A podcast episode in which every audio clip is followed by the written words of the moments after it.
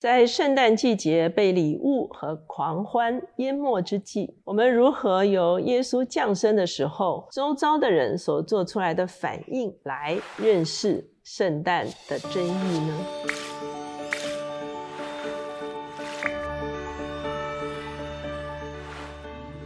大家好，我是乔美伦老师。每两周一次，在乔氏书房和大家见面。今天我们的单元是天书橱窗。今天我们所要介绍的这本书是《被隐藏的圣诞节》。这本书的作者是提摩太·凯勒，他是纽约曼哈顿救赎主长老教会的创始牧师。他牧养着上千的城市的居民，包括知识精英、各色人种的移民。他擅长用创新思辨。和处境化的语言来传达福音的信息。他喜欢与怀疑论者和当代文化来对话。他被誉为二十一世纪的 C.S. 路易士，就是用啊文化对话的方式哈来传讲福音。他同时呢推动城市职堂运动，已经在全球五十几个城市协助。建立了三百多间教会。凯勒的影响力不只是在教会界，他也在美国的主流文化中间成为美国公共神学领域的代表人物。他的著作常常在《纽约时报》被列在畅销书的排行榜中间。本书一共分成八个段落。它分别从耶稣降生的那个时代所发生的事情，以及圣经中间对耶稣降生的预言，来找一个主题来探讨圣诞的真意。第一个段落是有光照耀他们，他特别引用了旧约以赛亚书对耶稣降生的预言。以赛亚书九章一节说：“但那受过痛苦的，必不再见幽暗。”从前，神使西布伦地和拿佛他利地被藐视，末后却使这沿海的路、约旦河外外邦人的加利利地得着荣耀。在黑暗中行走的百姓看见了大光，住在死荫之地的人有光照耀他们。他特别提到这段经文，讲大光照耀之前。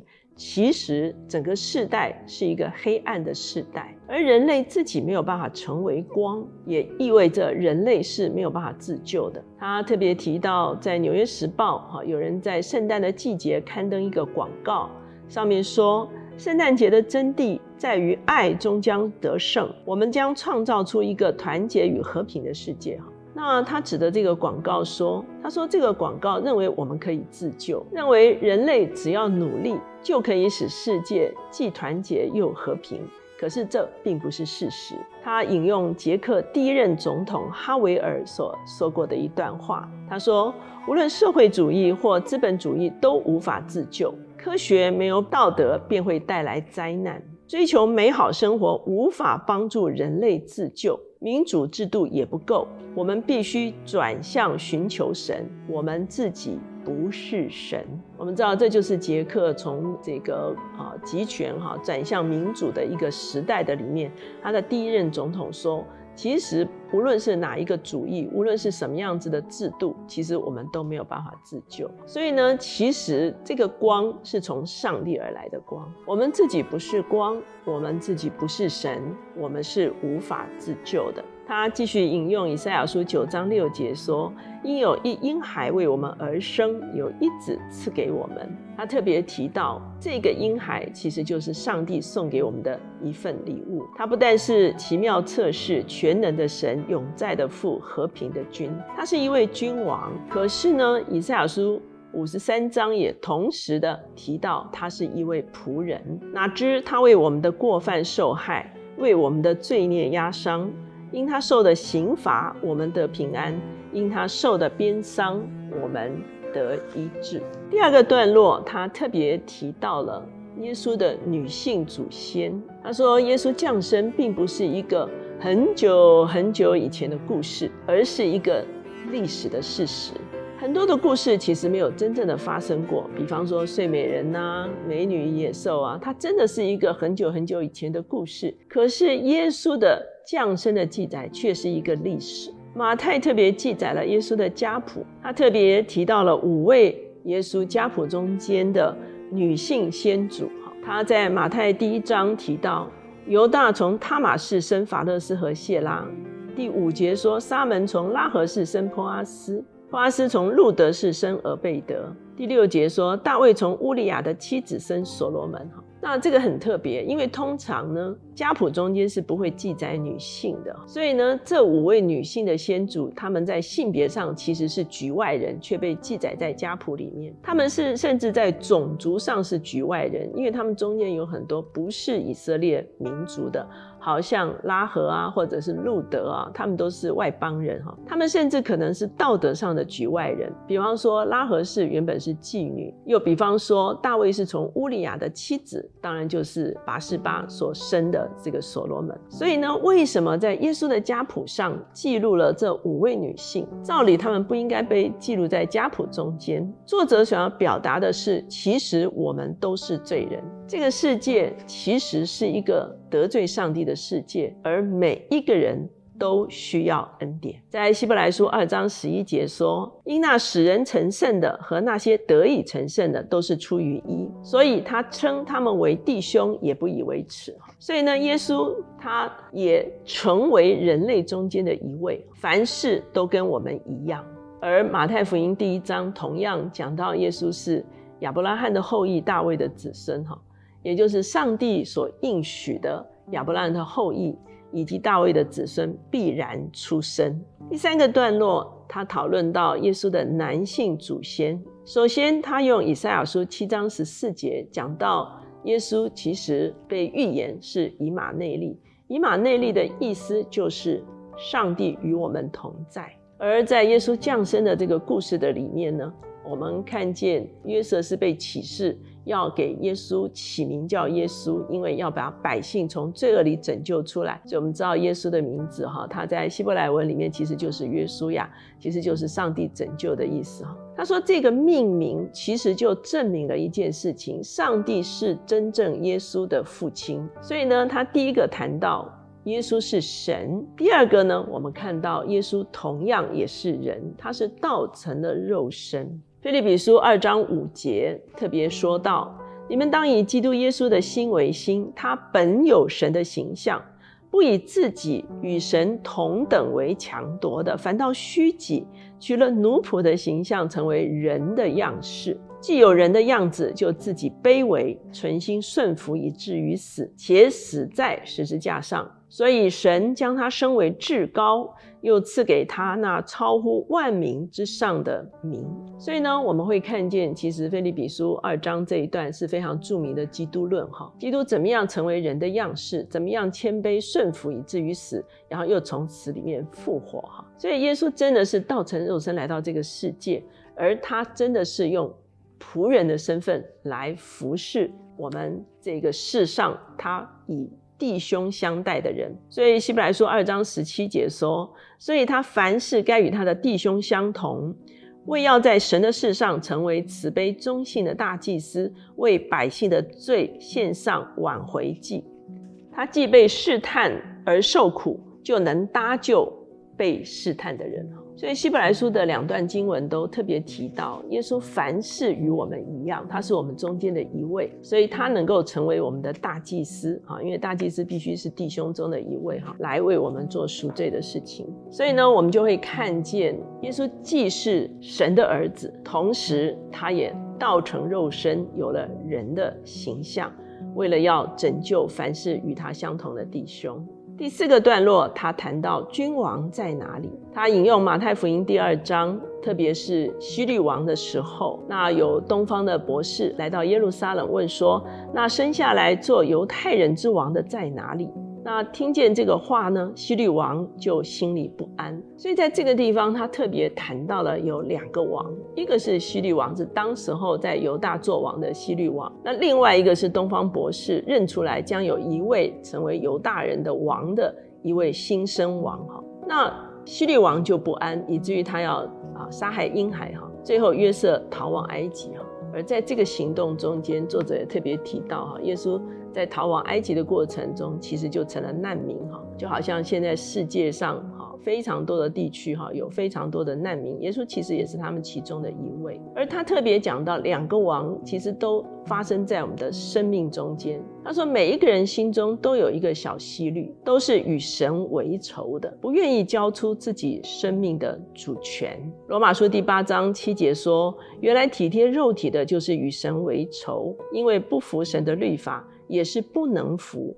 而且属肉体的人不能得神的喜欢。我们看见儿童也有一首诗歌哈，我的心中两个王哈，到底谁来做王呢？而耶稣出生在马槽，生长在拿撒勒，他跟当时候的人对君王的期待完全是不一样的。他不是坐在高高的宝座上，而是被高举在十字架上。他整个翻转了世界对君王的。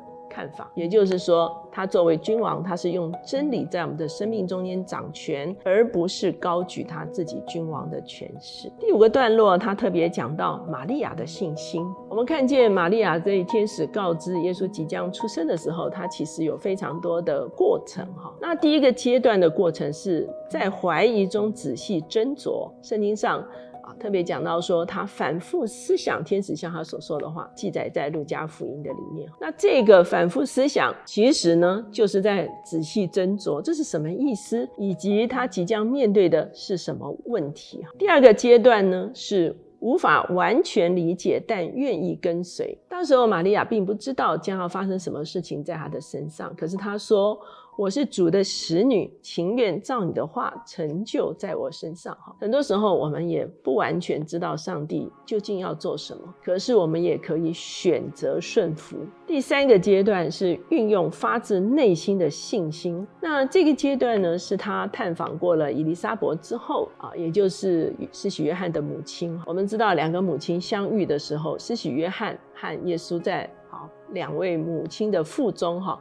就好像彼此在啊非常喜乐哈，互相感应哈，所以玛利亚就确定了她所怀的胎是出于神的，所以她说：“我心尊主为大，我灵以神我的救主为乐。”哈，也就是说，她现在能够完全心悦诚服的接受所发生在她身上的事情哈。那她用玛利亚这个信心的阶段哈，也谈到。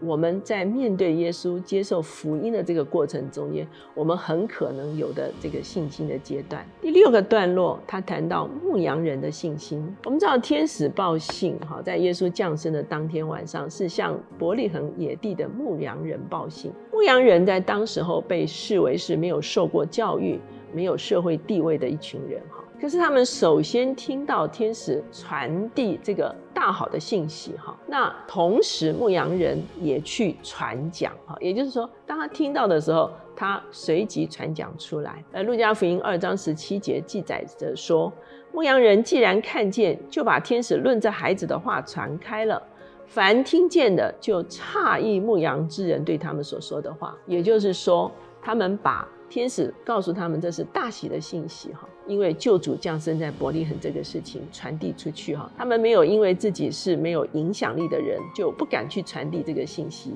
他们把这大喜的信息传递出去，而天使告诉他们说这件事情是在至高之处荣耀归于神。在地上平安归于他所喜悦的人。那作者解释这段经文，他说：“其实这就是人神可以和好，也就是说，一个与神为仇的世界，借着耶稣的降生，能够成为一个与神和好的一个世界。”第七个段落，他用心被刀刺透来谈到耶稣出生这件事情。我们知道，耶稣满了洁净的日子之后。他的父母带他到圣殿去行奉献之礼，遇到一个非常敬虔的老人，叫做西面。那西面抱过耶稣来，就给他们祝福，又对孩子的母亲玛利亚说：“这孩子贝利是要叫以色列中许多人跌倒，许多人兴起，又要做毁谤的画饼，叫许多人心里的意念显露出来，你自己的心也要被刀刺透。”那西面其实这段话是一段预言，好，他不但说耶稣是以色列的荣耀，是外邦人的光，他同时也讲到耶稣来的时候，他会在人的内心中间，让人看见自己内在的冲突。那作者特别讲说，在平安之前，无论是在内在或者是在环境中间，可能会先有冲突，可能会先有战争，内在的冲突跟战争。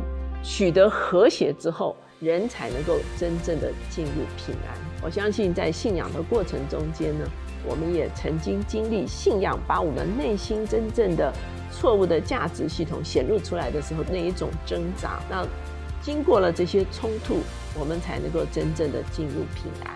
最后一个段落，他谈到什么是圣诞节的真正的意义。他说：“靠恩典得救赎，就是大喜的信息。”在去年的圣诞节的时候，我们特别介绍一本书，哈，就是耶稣如何改变世界。那在那本书中间，我特别提到为什么我们要唱普世欢腾，因为救主于临，哈。为什么 Joy to the World，哈，这是我们在圣诞节常常会唱的一首诗歌，哈。为什么？因为耶稣来改变了这个世界，而耶稣改变世界的，在那本书的里面提到，第一个就是耶稣的。基督教的真理破除了人类的一个最严重的问题，就是阶级的问题，哈，就是奴隶制度被崩解，哈，这个几乎，哈，甚至后来很多的教育啊、文化，哈，一一的被改变、被更新，那个是福音带给这个世界非常大的一个震动。